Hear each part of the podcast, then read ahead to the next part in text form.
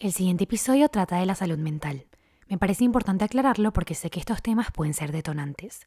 Si estás liando con esto, la caja de descripción contiene líneas y webs de apoyo. No estás solo. Hola besties y bienvenidos de regreso a otro episodio de Conversaciones con el Reflejo. El día de hoy estoy, yo siempre empiezo así, yo que el día de hoy estoy muy emocionada, bueno, pero sí, ustedes saben que me emociona mucho grabar y la verdad sí estoy emocionada, pero en este episodio tengo un poquito de sentimientos encontrados porque es un episodio que para mí no es fácil de grabar. No digo que los otros sean fáciles porque a veces trato temas que también se me hacen un poquito complicados o Sí, que siento que son cosas que uno piensa bastante, ¿no? Pero en este caso es un episodio que yo llevo queriendo hacer desde hace tiempo, desde hace como más o menos un año, aunque hace un año no, no existía este podcast, pues, pero yo quería hablar de este tema y no sabía dónde y no hay Creo que no hay mejor lugar para hablar de este tema tan delicado, complejo e importante para mí que este podcast. De todas mis plataformas, de todos los sitios donde yo pudiese comunicar esto y usar mi voz, siento que este es el lugar y el espacio más adecuado para yo sentarme un ratito con ustedes a hablar de este tema. Vamos a empezar aligerando el mood porque siento que ya después vamos a entrar en temas mucho más pesados, mucho más complejos, entonces voy a aligerar el mood un poquito. Les cuento que estoy emocionada porque el último episodio que vieron fue de los que grabé en Caracas y ya estoy aquí de regreso a Madrid. Este es el primer episodio que estoy grabando aquí en mi espacio de Madrid de nuevo y, bueno, también el día hoy está bastante nublado, de esos días que te provoca quedarte con un librito y leer todo el día y ya. Entonces por eso también me puse que si este suéter para que estemos más cozy. Tengo las uñas, si no me están viendo y están escuchando esto, tengo las uñas rojas porque según yo ya es temporada de All Too Well, Gilmore Girls y todas estas cosas del otoño y también pinté los labios así como en un tono medio vino y tal que tenía mucho tiempo sin ponerme y me gusta mucho. Pero bueno, ya. Este episodio vamos a estar hablando, como lo vieron en el título, vamos a estar hablando de la depresión. Y a pesar de que yo suelo tratar aquí temas de la salud mental, muchos temas que siento que son importantes y que también hay que tratar con delicadeza. Siento que la depresión para mí es de los más difíciles de, lo que he hablado hasta ahora. O sea, de todos mis episodios, creo que el tema de la depresión es para mí lo más complicado de hablar.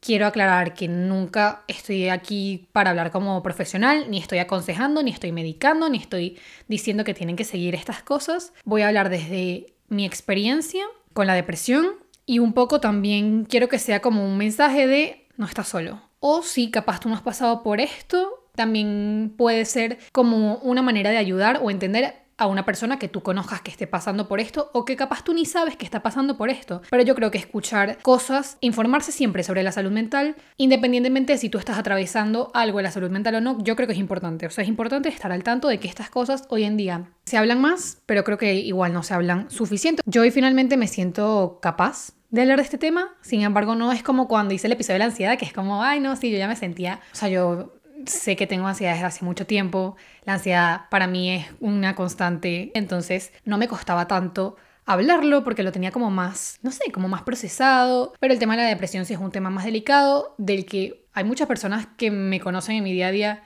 que capaz no tienen ni idea de que yo pasé por esto. Y bueno, hablarlo hoy aquí en un episodio, siento que lo estoy haciendo un poco porque a mí me hubiese gustado escuchar un episodio como este cuando yo estaba atravesando la depresión que atravesé. En ese momento uno a veces se siente muy solo y creo que esto es como mi granito de arena para hacer lo que a mí me hubiese gustado darle a la Valeria del del pasado. Así como en el episodio de la ansiedad, yo quiero crear un poquito de conciencia alrededor del tema de la depresión porque siento que uno de los grandes problemas que hay es la desinformación. No porque yo tenga la verdad en mis manos, de hecho para este episodio estuve investigando un poco porque siento que siempre es importante corroborar cosas y no simplemente asumir que las sabemos, pero creo que uno de los grandes peligros de la desinformación es que después se crean estigmas y las personas no se sienten cómodas compartiendo lo que están viviendo. Esto capaz sea pesado para algunas personas, pero independientemente de lo pesado lo voy a compartir. Y son estas cifras. Yo quiero que sepan que la depresión es una cosa común, es muy común. Estas son las cifras que encontré en la Organización Mundial de la Salud, que dice que 280 millones de personas sufren de depresión en el mundo. De las personas que sufren de depresión, se considera que entre un 60 y 70% de las personas que sufren con depresión no buscan ayuda. Y lo suelen hacer, uno, por los estigmas, no buscan ayuda porque capaz piensan que es una tontería lo que están viviendo, que alguien no lo va a entender o que se van a ver débiles, porque eso también es una cuestión que se asocia con las condiciones de la salud mental, como, ay, no, pero si tuvieses una personalidad más fuerte, capaz no estarías pasando por esto, lo cual no es así, nada que ver. Pero bueno, estigmas. Y también hay personas que no pueden, no tienen la capacidad de buscar ayuda porque lamentablemente la salud mental es un privilegio. Lamentablemente no hay acceso para todas las personas para la salud mental. Entonces hay que considerar que la mayor parte, o sea, más de la mitad de personas que sufren de depresión no están aquí registrados y no buscan ayuda. A mí, al ver estos números, me hizo reflexionar mucho sobre el mundo en el que vivimos, ¿no? Porque hasta el día de hoy yo no entiendo cómo puede ser que la salud mental sea un privilegio y que este campo no sea accesible para las personas, porque la salud mental sigue siendo salud, ¿no? No es como hay un caprichito que a mí me dio, ¿saben? No. Pero aparte de eso, eh, algo que me impactó ver en estos números es lo común que es la depresión y la cantidad de gente que probablemente siente que no puede compartirlo porque hay muchos estigmas alrededor de la depresión. Yo no puedo hablar desde el punto de vista de la depresión crónica porque esta no fue mi experiencia, pero siento que igual puede aportar algo lo que yo tenga para compartir. Ya después de esto, yo les prometo que voy a tratar de hablar de esto de una manera más ligera, pero es que me parecía demasiado importante destacar esto, que es que al año hay más de 700.000 personas que se quitan la vida. Y es la cuarta causa principal de muerte de las personas entre 15 y 29 años. Y esto no es para decir, ay, todas las personas que sufren depresión también lidian con pensamientos de quitarse la vida. No. Pero esto sí es para decir que según yo investigué, la American Association of Suicidology dice que dos de tres personas que se quitan la vida estaban deprimidos en el momento o, o a la hora de morir. Lo cual quiere decir que obviamente si hay una relación, sobre todo en casos más extremos. ¿Quiere decir que todas las personas que pasan por depresión tienen este tipo de pensamientos? No. Pero sí me parece que es importante alzar la voz alrededor de esto porque esto no, o sea, no es una cuestión de capricho, no es para llamar la atención. Y bueno, ya me estoy desviando, pero quiero hablar de los estigmas. Eh, yo siento que como sea... Ya yo he hablado de esto. Esto es un tema común en este podcast. A medida de que se ha popularizado la salud mental de muchas formas, desde un aesthetic hasta rutinas de mañana, que no digo que estén mal estas cosas, pero hay límites, ¿no? A medida que se ha ido popularizando la salud mental, he visto como si se ha normalizado hablar más y más sobre condiciones como la depresión y la ansiedad, pero al mismo tiempo hay el peligro de que mientras más se hablan y más se normalizan, entre comillas, también se están distorsionando un poquito los conceptos que tenemos alrededor de esto. Como seres humanos, si queremos tratar de ayudar un poquito o queremos contribuir a que el mundo sea un lugar un poquito mejor, sí me parece importante tener en cuenta estas cosas. Me parece lo responsable, ¿no? Voy con algunas cosas alrededor de los estigmas, ¿ok? La primera cosa que quiero aclarar es que la depresión no es sinónimo de estar triste, ¿ok? Yo estoy triste mm, varios días a veces, o sea, me siento un poquito triste porque a mí, si el cielo está así nublado, hay días donde eso no me cae nada bien. Y estoy triste porque, ay, bueno, mi mamá y mi papá están en Venezuela. Hay días que me siento triste por eso. Hay días que siento el duelo de crecer y digo, ay, sabes, extraño, me da nostalgia esto, me da nostalgia el otro. Pero eso no es igual a estar deprimido. La depresión no es un sinónimo de estar triste. Porque como yo les dije antes, a pesar de que en la vida uno se siente triste, puede pasar duelos, puedes estar de luto, puedes sentir vacíos, puedes sentir que capaz tu vida no tiene mucho sentido, porque al fin del día somos seres humanos y estas cosas son normales en los seres humanos, normalmente estas cosas pasan, ¿ok? Te sientes triste hoy o te sientes triste por una situación específica y en lo que pasas capaz ese duelo se te pasa y ya no estás ahí pegado, pero no te quedas estancado ahí. Y yo no soy experta, pero en la depresión la cosa es como un poco más prolongado. Ese fue mi caso, o sea, mi caso, yo no les puedo decir, mi depresión duró tres meses, porque yo no sé exactamente en qué momento yo dejé de estar deprimida. Pero, bueno, esto ya se los cuento más adelante porque para más adelante tengo la experiencia. Pero obviamente es normal sentir emociones así como más tristes, más me siento con un duelo, tal. Es normal sentir esas cosas como seres humanos y no necesariamente son sinónimos de depresión. Eso es a lo que quiero llegar. Yo pienso que la gente que atraviesa una depresión, o al menos este también fue mi caso, sienten que si lo compartes, capaz no te van a entender. Esto tiene que ver con lo mismo que les estoy diciendo de los estigmas. Hay gente que piensa que uno dice, ay, es que estoy deprimida para llamar la atención. Hay gente que piensa que estar deprimido es estar un poquito triste y llorar mucho, así que bueno, ya se le pasará. Algún día saldrá de eso. Hay gente que piensa que la depresión se le inventa uno y que la generación de hoy en día sí es loca porque no ha pasado por ninguna guerra mundial y ahí andan todos deprimidos y ansiosos, ¿no? Eso también se ha escuchado. Yo voy a empezar con mi experiencia un poco, ya después les quiero contar. A través de mi experiencia les quiero contar, bueno, obviamente las cosas que me sirvieron o que no me sirvió, o no sé qué, y nunca en ningún sentido esto es consejo profesional ni lo que ustedes deberían hacer, como les he dicho. Aclaro. Voy a partir de mi experiencia porque es el único sitio desde el cual honestamente les puedo hablar hoy, ya que no soy profesional de la salud. Siento que este es el, único sitio donde verdaderamente es legítimo lo que tengo para contar, ¿no? Y no quiero contar los detalles, no quiero contar qué detonó hubo un evento en mi vida que detonó esta depresión, pero yo no quiero contar ese evento y no me parece tan importante contarlo para que se entienda lo que viví. Como ustedes saben, yo ya les he contado, tengo un episodio entero hablando sobre la ansiedad, les he contado cómo ha sido mi vida viviendo con ansiedad. Con esto en mente, en febrero de 2022 sucede cierto evento en mi vida y fue un evento un poco traumático para mí, pero yo creo que en el momento sí me sentí triste, sí pasé muchas emociones muy emociones muy extremas en ese momento. Pasa este evento y yo dije, nada, normal que yo sienta estas emociones un poco extremas porque tuve una situación complicada en mi vida y es normal que por unos días, por unas semanas no me sienta bien,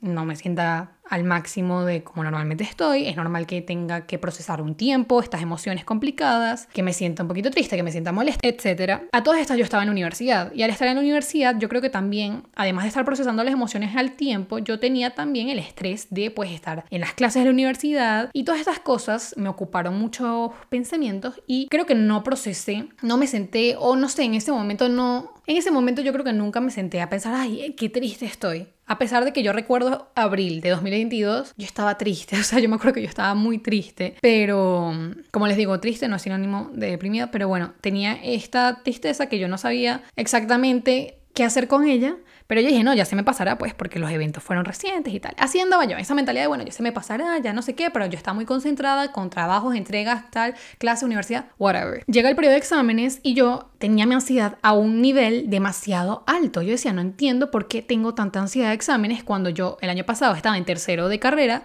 lo cual quiere decir que yo había pasado por dos años de carrera mucho más tranquila. O sea, ni el primer año, que nunca había presentado exámenes de universidad, yo estaba tan angustiada como estaba el año pasado a la hora de presentar mis exámenes finales del último cuatrimestre, o sea, ni siquiera era, o sea, ya era para terminar ese año. Y yo dije, no entiendo, o sea, no entiendo esta ansiedad. Y a todas estas, yo, como ustedes saben, voy al psicólogo desde 2019. Entonces yo hablaba con mi psicólogo y le decía, estoy demasiado ansiosa, no tiene sentido que yo no pueda dormir tranquila porque ando pensando en un examen cuando esto normalmente a mí no me pasa. ¿Ok? Me puedo estresar un poco por estudiar, pero no era este nivel de ansiedad demasiado grande que sentía que todo el tiempo iba a pasar algo terrible. Yo sabía que sentía esta ansiedad extrema, que me sentía un poco triste, pero yo decía, lo relacionaba directamente, bueno, pasé por este evento traumático, así que X ya se me va a pasar algún día. Y lo más importante de esto es que cuando se acaban las clases, es decir, se acaba como el lo que me estaba causando supuestamente la ansiedad, no me bajó, no me bajó la ansiedad. O sea, me seguía sintiendo igual de ansiosa a pesar de que no tenía ninguna entrega, ningún examen, ya estaba de vacaciones. Me seguía sintiendo muy triste, me seguía sintiendo vacía. Y lo más importante yo creo que para mí, o sea, lo más destacable de todo, lo que yo me acuerdo más, es que yo no tenía ganas de nada. Era vacaciones, yo antes de graduarme aprovechaba vacaciones y esos tiempos como para grabar videos y hacer esas cosas que normalmente no podía hacer porque estaba en clases y es lo que me encanta hacer, ustedes lo saben. Me encanta hacer videos, me encanta crear contenido y yo no tenía ganas de nada y no les digo, ay, es que no, bueno, sí, me quería quedar acostada en mi cama y ya porque era mi decisión, no era como que en mi mente no había razón para hacer las cosas. No, por ejemplo, llamo los desayunos, ¿ok? Yo no tenía ganas de pararme cocinar un desayuno, cuando eran cosas que antes me causaban felicidad o mis hobbies que normalmente me causaban demasiada emoción. Yo soy una persona sensible que se emociona mucho por las cosas. O sea, a mí me ponen un desayuno rico enfrente y me voy a emocionar y me vas a hacer el día y me voy a sentir la persona más feliz del mundo. O me tomo un té mientras leo un libro y ese es mi pick. O sea, yo amo estar así. O sea, normalmente yo soy ese tipo de persona. Y si no es primera vez que me están escuchando, pues lo saben ustedes. Ustedes saben que me emociono cuando escucho canciones de mis artistas favoritos, así sea la cosa más chiquita del mundo. Veo la luna y está chiquita, tipo la luna. ¿Cómo se llama esa? Cuando aparece una uñita. Bueno, está la luna así, me emociono porque la veo. Veo tres estrellas en Madrid, me emociono porque aquí no se suelen ver estrellas en la ciudad. Yo soy ese tipo de persona. ¿Y qué pasa cuando, cuando ya no estaba así? Yo dije, ya va, ¿qué, qué, qué me está pasando? No me estaba emocionando igual por las cosas. No me daba felicidad cosas que antes me hacía feliz hacer. Yo no tenía ganas de absolutamente nada, de nada. O sea, la energía la tenía por los suelos. Yo me despertaba, estaba cansada, pasaba todo el día cansada, no tenía energía de nada, pero mis ganas no, o sea,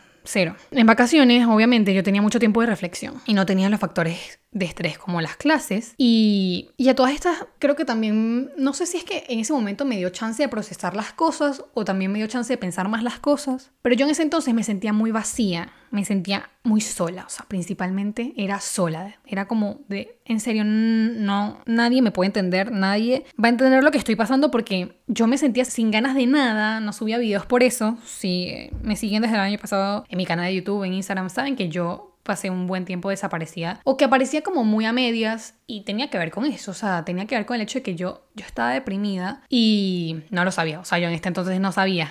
Para una persona para la cual la salud mental es tan importante, yo probablemente en el momento, si me lo hubiese contado alguien, le hubiese dicho, mira, amiga, ve al psicólogo, que capaz estás deprimida, y esta era otra. Yo nunca le conté a mi psicólogo estas cosas así. O sea, yo le decía, estoy ansiosa, porque la ansiedad seguía siendo grande en mi vida, pero eh, yo hasta un día que de pana me siente, le cuento a mi psicólogo, se me escapó. O sea, me acuerdo que se me escapó, no porque yo lo estaba escondiendo, sino porque yo ese día no tenía planeado decirle. Y me acuerdo que le dije, no, es que le estaba contando a mi papá el otro día que yo estaba triste y mi psicólogo y que ya va, pausa.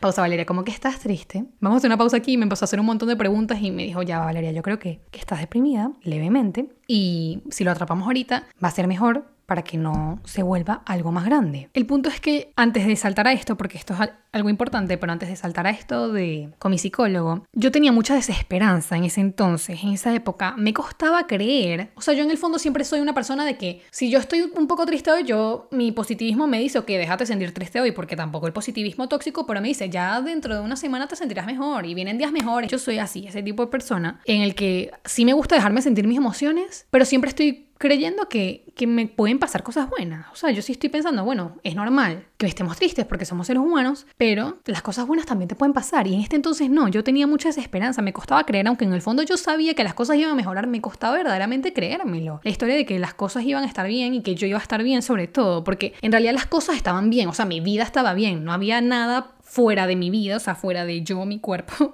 no había nada particularmente mal pasando. Pero adentro, yo decía, ¿qué pasa si yo no, no estoy bien? Y al mismo tiempo yo me molestaba. Estaba muy molesta, estaba lidiando con estas emociones porque yo sentía que era injusto por lo que me pasó en febrero de 2022, yo sentía que era muy injusto, que yo me sintiese así de mal, que yo no merecía pasar por lo que pasé, pero pasé por eso. Eso es lo que hecho las paces con esta idea de que pasé por eso y a pesar de que hasta el día de hoy yo sé que yo no merecía pasar por una situación así, porque a veces pasamos por cosas que no merecemos pasar, lo pasé y así es la vida. Y yo sentí mucha impotencia en ese momento, todavía hoy en día a veces me llega la impotencia y la tengo que volver a procesar, pero a todas estas cuando mi psicólogo me diagnostica y me dice, yo sentía como que yo hice algo mal. Ustedes no entienden, ese día, en esos días en general, yo sentía que, hice algo mal. Pero justo ese día cuando ella me dice, mira Valeria, estamos hablando aquí de una depresión, yo sentía como que, ok, yo me pude haber esforzado un poco más para no deprimirme. Eso es lo que yo pensaba, ¿ok? No, no, eso no es lo que pienso y no es la realidad. Pero yo en ese entonces yo sentía como que hice algo mal, como que yo pude haber intentado un poquito más. Y si me esforzaba un poquito más no hubiese caído en depresión. Y si hubiese hecho una meditación más, capaz estuviese en un estado mental mejor que el que estaba. Y entonces yo sentía que si capaz yo hubiese sido menos ansiosa o me hubiese calmado un poquito, capaz no hubiese caído en depresión y que la depresión era mi culpa y que yo si me esforzaba tan solo un poquito más, no hubiese estado en ese estado, así que ¿qué me pasaba? O sea, yo estaba molesta conmigo misma. Y en medio de todos estos pensamientos y de todas estas emociones, mi psicólogo me dice, Valeria, no es tu culpa.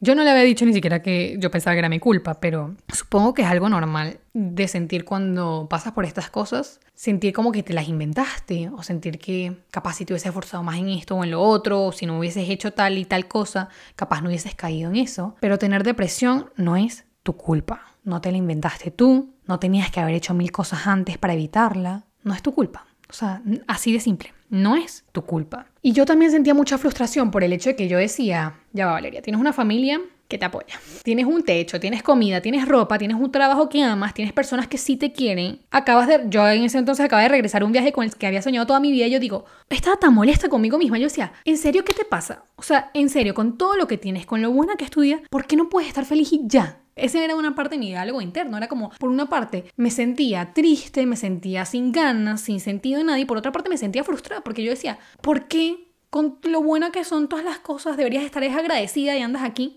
Así, claro, ese diálogo interno no es sano, ¿ok? No es sano. En primer lugar, porque como les dije, si tú estás pasando por esto, la depresión no es tu culpa, no te la inventaste. La depresión no, no discrimina, no depende si estás tu vida buena o, no está buena. Capaz por fuera todo se ve bien, pero por dentro estás así y no quiere decir que eres una mala persona, ni que eres desagradecido, ni que hay gente que anda peor que tú en la vida. No, no es sano decirte estas cosas, ¿ok? Es muy difícil atravesar una depresión porque tienes demasiadas cosas pasando dentro de ti. Y yo no les puedo decir cuándo dejé yo de estar deprimida. Porque no fue como que un día me desperté y dije, ay, ok, hoy ya no tengo depresión. Pero yo poco a poco, y yo creo que sobre todo a partir de este año, me empecé a sentir mejor. Y ya hoy en día yo no me siento deprimida. Yo tuve apoyo, tuve apoyo de mi familia, tuve apoyo psicológico, lo cual es un gran privilegio, aunque no debería hacerlo, pero lo tuve y yo creo que ir al psicólogo fue una de las cosas que más me ayudó. Tuve apoyo también en los recursos para comprar las cosas que necesitaba comprar en ese momento que me ayudaron, de las cuales les voy a hablar más adelante, pero hay una parte de mí que cuando habla de temas de depresión se pregunta qué pasa con las personas que no tienen esto, que no tienen estas cosas. Y yo sé que con un episodio de un podcast no puedo resolver nada, pero por lo menos puedo compartir esto y capaz alguna persona que se tope con este episodio diga, ok,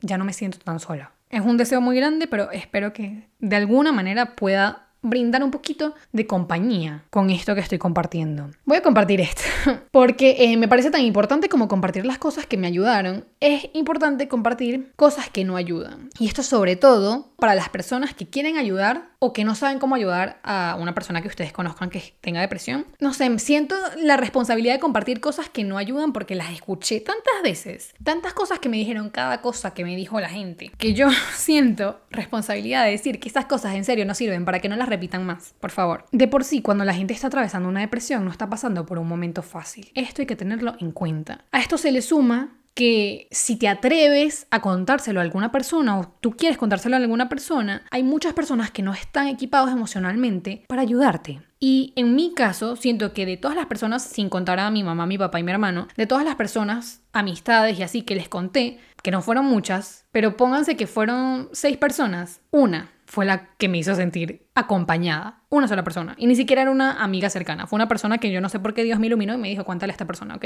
Y esto no es en contra de esas personas. Las personas que no lograron como acompañarme en el proceso son personas que sigo queriendo en mi vida, o sea, siguen estando en mi vida, solo que sé que capaz no sabían lidiar con eso en el momento. Y cuando yo les estaba contando esto, capaz no tenían ni idea de qué decirme. Y yo, como estaba en un estado muy vulnerable, al contarles con lo que ellos me dijeron me terminé sintiendo peor. No les estoy echando la culpa a estas personas porque, como les digo, muy probablemente no sabían cómo lidiar con eso, porque no es fácil que tan, o sea, es difícil contarlo, pero también es difícil escuchar que alguien que quieres está pasando por eso. Y capaz no sabían qué decirme, pero en el momento, yo hoy en día lo puedo ver y digo, ay, sabes, puedo entenderlos, pero en el momento yo estaba tan, en ese estado tan vulnerable que, que me dolió que no me sintiera acompañado por esas personas. Esta es la conclusión a la que yo he llegado. No es necesariamente que la gente es malintencionada o que no te quieran ayudar o que te quieran hacer sentir mal. Yo creo que hay mucha desinformación, hay mucha ignorancia y sobre todo hay poca conciencia alrededor de estas cosas porque no es fácil hablar de esto. O sea, de por sí yo en este episodio ya siento que es muy pesado que esté hablando de la depresión, pero me parece importante hacerlo. O sea, sí, preferiría estar sentada hablando aquí sobre qué increíble es el nuevo álbum de Olivia Rodrigo y vamos a hacer pumpkin spice lattes y cosas así. Bueno, probablemente sí. Sería mucho más cómodo, no es cómodo hablar de esto. Pero son temas que uno tiene que hablar por más incómodos que sean. Literalmente con un Google search. O sea, yo me metí en Google, busqué bastante corto, o sea, no pasé más de media hora buscando y encontré muchísima información, muchos recursos, muchas maneras de aprender a ayudar a otra gente. Entonces yo creo que lo que hay es esta desinformación o poca conciencia alrededor de estas cosas porque no son cómodas de hablar, porque a nadie le gusta hablar de estas cosas, pero no deja de ser importante. A mí una de las cosas que más me dolía, y se las voy a compartir para que no lo hagan, cuando yo le llegué a contar a, las personas que tenía depresión, eran amigas cercanas, yo les llegué a contar y algunas personas me hicieron sentir cuando yo les conté y yo les dije, mira, estoy pasando por este momento, tal, tal. Claro, yo en el momento no lloré, no estaba como, porque la gente asocia esta imagen como de que debería estar llorando y tal. No, yo en este momento lo conté como, mira, sí, estoy pasando por una depresión, no ha sido nada fácil, tal, no sé qué. Y yo cuando contaba esto, había amigas mías que me llegaron a tratar como si yo les estaba contando que tenía gripe, que estaba, mañana amanecí con un resfriado y tengo la nariz tapada. Y me decían, ah, bueno, sí, ya, ya se pasará. Y obviamente eso no me ayudaba. Y en el momento me dolía. Ninguna de estas personas me vio llorando. Y no porque no estés llorando y no porque no se note por fuera que tienes un problema, quiere decir que no existe. No porque no sea visible, quiere decir que no existe y que no es real. Está un poco fuera de lo que quería contar, pero me vino ahorita a la cabeza y me, gustaría compartirlo. Que yo cuando fui a Londres este año en el metro de Londres tienen unos asientos, ¿saben como normalmente hay asientos preferenciales en los transportes públicos como para las personas como las personas embarazadas o las personas con movilidad reducida, hay como estos asientos especiales o para personas mayores? Había en estos mismos asientos había un mensaje que decía Not all disabilities are visible que significa como que no todas las discapacidades, no sé si esa es la palabra correcta, perdónenme, pero no todas las discapacidades son visibles. Y me encantó este mensaje porque es verdad. O sea, literalmente esto es cierto. Y creo que esto es lo que pasa muchas veces con las cosas de la salud mental. Es como, ay, mira, se fracturó el pie, pobrecita, vamos a ayudarla. Porque se ve que se rompió el pie. Pero estas cosas que no se ven, que son muy graves en muchos casos, entonces no existen. A veces se tratan así, siento yo. Yo me sentí muy sola, muy sola cuando yo compartí algo que era muy difícil para mí en ese momento. Era de lo más difícil que yo atravesaba en mi vida. Y la gente me miraba como si nada, como, ah, bueno, chimbo, chama, qué chimbo, que estés pasando por eso. Como si les estuviese diciendo literalmente que me salieron dos mocos esta mañana. Y otra persona, me acuerdo demasiado, y yo quiero a esta persona, ok, hasta el día de hoy yo la quiero mucho y yo sé que probablemente eh, era porque no sabía qué decir o pensó que estaba ayudando así, pero me acuerdo que una persona me dijo, mira, aunque tú no te quieras parar y no tengas energía, hay que hacerlo. Y te pones ese ejercicio y te tienes que obligar a hacer las cosas. Y yo tipo, ¿tú de pana crees que yo no lo he intentado? yo estaba como, ¿saben cuando a la gente que tiene ansiedad le dicen, no, chama, pero no te preocupes? Y que, bueno, Sherlock Holmes, nunca se me había ocurrido no preocuparme. De verdad, no, nunca se me había pasado por la cabeza. Un poco así también me sentía yo, porque una de las cosas mm, que a mí más me pasó con la depresión era que yo en serio no tenía ganas. No tenía ganas, ¿no? Había esa fuerza, esa energía dentro de mí. Y esto no solo es por una cuestión mental. Yo no sé mucho la ciencia detrás de las condiciones de la salud mental, pero mi psicólogo me explicó que eso también tiene que ver con una cuestión en tu cerebro. O sea, bajan los niveles de hormonas que tú necesitas. No estoy segura cuál es específico, pero cuando hay esos, esos bajones dentro de ti, en tu cuerpo no hay la misma energía. Entonces era algo, sí, psicológico, pero al mismo tiempo que se reflejaba en mi estado físico. Yo en serio no tenía la energía para pararme a hacer las cosas que normalmente hacía y tampoco tenía las ganas. Aquí va una, una lista de cosas. De no digas esto, en cambio, di esto otro. Porque hay un montón de cosas que uno dice, capaz intentando ayudar y terminas haciendo más daño. Qué bien. Entonces yo encontré en una página buenísima, encontré una lista, estaba en inglés, pero la traduje, que dice, no digas esto, en cambio, di esto. Aquí van cosas que no deberías decirle a una persona que está atravesando depresión si las quieres ayudar. No digas, no le digas a la persona que podría ser peor. No, no le digas, o sea, ¿qué necesidad? No le digas, porque capaz dices esto para poner en perspectiva las cosas y decir, no, bueno, sabes, capaz no te estás muriendo de hambre y tienes un techo y tienes agua, pero en el momento la persona eso no la va a ayudar. Entonces, no hay necesidad de decirlo. No le digas que podría ser peor. No le digas, bueno, no, simplemente trata con ello, inténtalo esta persona lo ha intentado, ¿ok? Esta persona lo ha intentado. Créeme que si está en depresión no es por falta de intentar. No depende nada más de intentarlo, ¿ok? O que le digas a la persona, bueno, pero anímate. Again, again con lo mismo de la ansiedad. Es como, ay, estás triste. Bueno, pero no estés triste. que ayuda. Gracias. Muchas gracias. Lo siguiente, no le digas a la persona que todo el mundo se siente así a veces. De cierta manera, se siente como si estás invalidando lo que están sintiendo. No le digas, todo el mundo se siente así a veces. Bueno, porque capaz no. Y en el momento, esa persona probablemente siente que nadie lo entiende. Entonces, si le dices esto, se siente un, un poco invalidado. No le digas a la persona, ah, bueno, capaz te lo buscaste tú mismo. No, no es culpa de esta persona. No le digas todos hemos estado allí. No les digas, ah, bueno, tienes que recuperarte. No está ayudando eso. Y no le digas, sin duda no le digas, bueno, tal vez intenta tener pensamientos más felices. No, porque por más de que para ti suene muy lógico, capaz, que la persona, bueno, debería intentar pensar en cosas lindas como Peter Pan, lo más probable es que en el momento la persona, sin duda, capaz lo haya intentado y no se le da. Y en el momento hay muchas cosas pasando dentro de esta persona como para que tú le digas esto, en lo que le pones la responsabilidad y le haces sentir como una culpa de que, bueno, ama la tuya que estás pasando por una depresión, cuando esto no va a ayudar a la persona. En cambio, en contraste, aquí tenemos cosas que sí puedes decir para ayudar a alguien que está pasando por una depresión. Nadie está esperando aquí que seas un genio y que vengas y le descubras la solución a la depresión a esa persona. Nadie que te vaya a contar a ti, mira, tengo una depresión o estoy pasando por este momento difícil, creo que estoy deprimida. Esa persona sin duda no está esperando que tú le des una solución de su vida. Lo más probable es que esta persona esté yéndose a ti como un refugio, como un sitio donde se siente seguro, te está contando, está confiando en ti y lo único que quiere es saber que no está solo y sentirse escuchado. Le puedes decir estas cosas. Gracias por abrirte conmigo. Le puedes preguntar, esto yo no sé por qué los seres humanos yo creo que tenemos que, no sé si es la generación, yo creo que no es la generación, más bien siento que hemos mejorado un poco en este sentido, pero yo siento que sin duda deberían enseñarnos a comunicarnos bien, porque cuando no sabemos cómo ayudar a alguien, a veces nos inventamos cosas en nuestra cabeza de cómo los podríamos ayudar y termina siendo peor. Y tan sencillo que es preguntarle a alguien, ¿hay algo que pueda hacer para ayudar? Esto es algo que tú puedes preguntar. Entonces, si alguno de ustedes quiere ayudar a alguien, una de las grandes cosas que puedes preguntar para ayudar es, ¿hay algo que yo pueda hacer para ayudarte en este momento, para hacerte sentir mejor? Le puedes decir también, lamento oír eso, debe ser difícil, estoy aquí para cuando me necesites. Puedes decirle cómo te sientes hoy y escuchar, a pesar de que a veces no es cómodo. Y le puedes decir a la persona simplemente, después de que te cuentan esto, te amo. te quiero, para que la persona recuerde que no está sola, porque es muy importante recordárselo a las personas, sobre todo en estas situaciones. Otra cosa, otra recomendación que les doy si ustedes tienen una persona que está pasando por depresión o algo de este estilo, por favor no los excluyan de los planes, ¿ok? Porque en el momento la persona probablemente te diga que no, que no quiere ir a todos los planes, que no quiere ir a comer, que no quiere ir a comerse ese helado, que no quiere ir al cine, pero el hecho de que tú estés ahí constantemente, hola, ¿cómo estás? Hola, esto, lo otro, hace sentir a la persona acompañada. Y sé que no es fácil, o sea, yo sé que no es fácil ni estar de un lado ni del otro, pero son cosas que a veces pasan en la vida. Aquí vamos con cosas que a mí me ayudaron. Número uno, y, y esto no puede ser sorpresa para nadie, el psicólogo. O sea, yo sé que sin duda el psicólogo fue uno de los pilares fundamentales para ayudarme a mí a tener las herramientas necesarias para yo salir de esto. Lo siguiente es el tema de la medicación. En mi caso, mi psicólogo me llegó a sugerir la medicación, pero yo probé primero con una pastilla que se llama Restore, que es de Sasha Fitness, que yo sé que no es una medicación para esto, de hecho es un suplemento para regular el cortisol, pero al yo tener la ansiedad que tengo normalmente en mi vida, el Restore y ayudó a regular, supongo, mis niveles de cortisol y yo al tomarme esto constantemente, porque yo lo había probado alguna vez, pero nunca me lo había tomado constantemente, eso me ayudó a regular niveles de cortisol y hormonales y algo ayudó en mí, además de la terapia, que me ayudó en general a, a sentirme mejor. Ahora, de la medicación, no llegué a necesitarlas, pero esto también, o sea, mi psicólogo me dijo que está comprobado que para este tipo de casos la mejor manera de tratar al paciente es una combinación de, terapia y medicación. Ahora vamos con otro tema, que yo me acuerdo que mi mamá me hablaba de esto y yo decía, mamá, ya, no quiero hablar de esto, pero sí me ayudó. Hoy en día viéndose atrás, esto sí me ayudó. Y era el tema de los alimentos. Mis papás son médicos, ¿ok?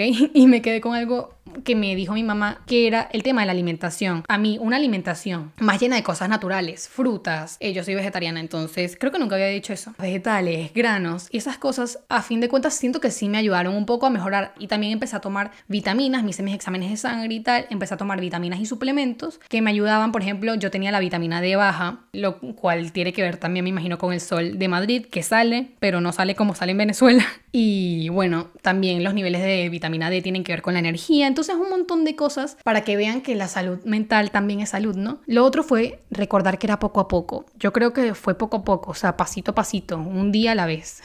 No tenía que tener todo descifrado, descubierto. Y si un día a la vez se volvía muy pesado, un minuto a la vez. A veces no sabía si te ibas a sentir mejor, pero un poquito a poquito. Literalmente ese es el recordatorio que les puedo dar. Y los recordatorios más importantes que les puedo dar son estos. En primer lugar, no estás solo. En segundo lugar, no es tu culpa. Hay gente que te quiere ayudar a pesar de que capaz te encuentres con personas que no saben hacerlo. Lo que digan otras personas de ti no te define si hay personas que no te entienden, no te define, no invalida que te sientas como te estás sintiendo, es válido que te sientas así. Lo otro que les quiero recordar es que eventualmente sí mejoras, no va a durar para siempre, pasito a pasito, poco a poco. Y el último recordatorio que les quiero dar es que yo aprecio tu presencia en este mundo y capaz yo no te conozco, pero el hecho de que estés aquí en este mundo tiene una razón y sí es importante que estés aquí. Aquí van otras cositas extra de cómo puedes ayudar. No dejar de preguntar cómo están. Yo creo que eso fue lo que a mí más falta me hizo en ese momento de parte de mis amistades, porque mi familia sí me dio un apoyo enorme, pero de parte de mis amistades yo sentí en ese momento que lo que más falta me hacía es que me preguntaran, Valeria, ¿cómo estás? O sea, yo solo necesitaba saber que alguien estaba ahí si yo necesitaba ser escuchada. Y la listita de cosas que les dije de di esto en vez de esto. Ahora, para terminar, yo quiero dar una conclusión, que es que yo en el momento en el que estaba pasando esa depresión, yo sentía yo decía, quiero a mi antigua yo.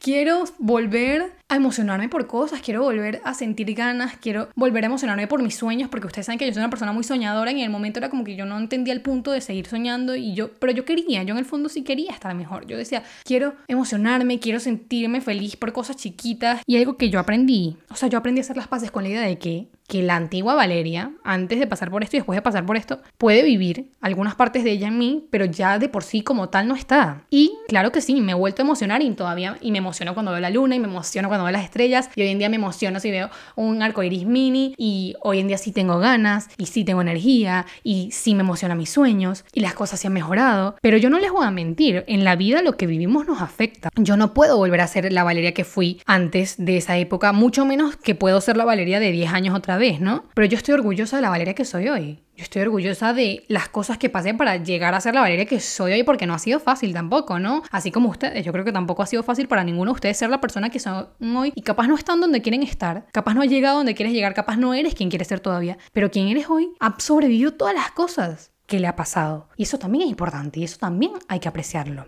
Yo he aprendido, me he levantado y a veces sigue sin ser fácil y a todas estas, básicamente lo que quiero llegar es al hecho de que las cosas sí mejoran, pero he aprendido que si pasas por cosas así, no es para volver a ser la versión que fuiste antes, sino para ser la nueva versión que eres hoy. Una versión después, una versión distinta, pero sigue siendo tú, sigue teniendo partes de ti, añadido a las cosas que te pasaron. A fin de cuentas, uno pasa por estas cosas y siempre hay algo que cambia dentro de ti. ¿Ok? Y eso no es malo. Yo amo quien soy hoy, me encanta que me pueda emocionar, pero sí es de una manera distinta a la que era yo antes de pasar por, por la depresión. Y no quiere decir que, que esta versión es menos increíble. Yo siento que estoy bastante feliz con quien soy. Pero sí quiero recordar eso. Vas a salir de esta, pero de esta sales con el recordatorio de que puedes pasar por algo así y sobrevivir. Y esto me deja a la última frase, que es una frase que leí hace poco en Pinterest, que es de este autor Nicholas Sparks, ¿saben? Que hace las películas. Bueno, hace libros, es escritor eh, de romance, pero nunca me leyó un libro de él, he visto sus películas y hay una demasiado buena, me encanta. ¿Cómo es que se llamaba? Se llamaba The Longest Ride. Sí, The Longest Ride. Yo amo esa película, ¿ok?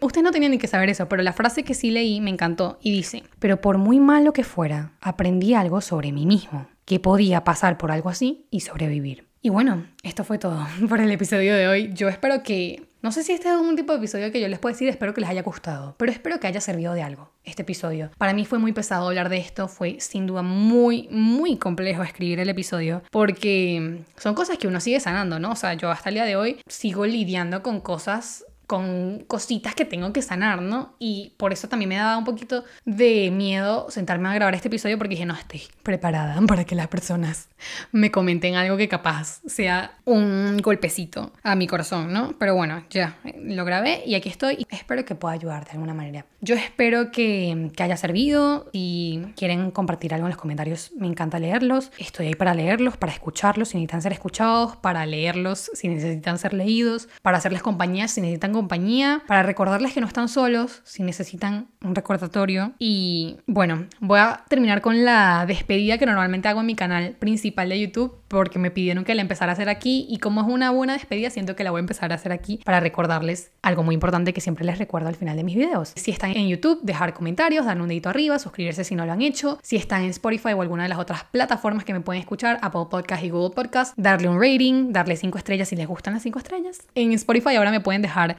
comentarios después de cada episodio, hay una cajita, entonces me las pueden dejar por ahí. Y ahora sí, yo les mando un beso enorme donde sea que estén, un abrazo muy, muy, muy grande que cuando te vea te lo doy. Y por favor, por favor, nunca, nunca, nunca olvides que sin importar si tu vida está buena o no está tan buena, tu verdadero valor nunca cambia, porque siempre has sido, eres y será suficiente. Yo los veo el próximo lunes. Un beso enorme.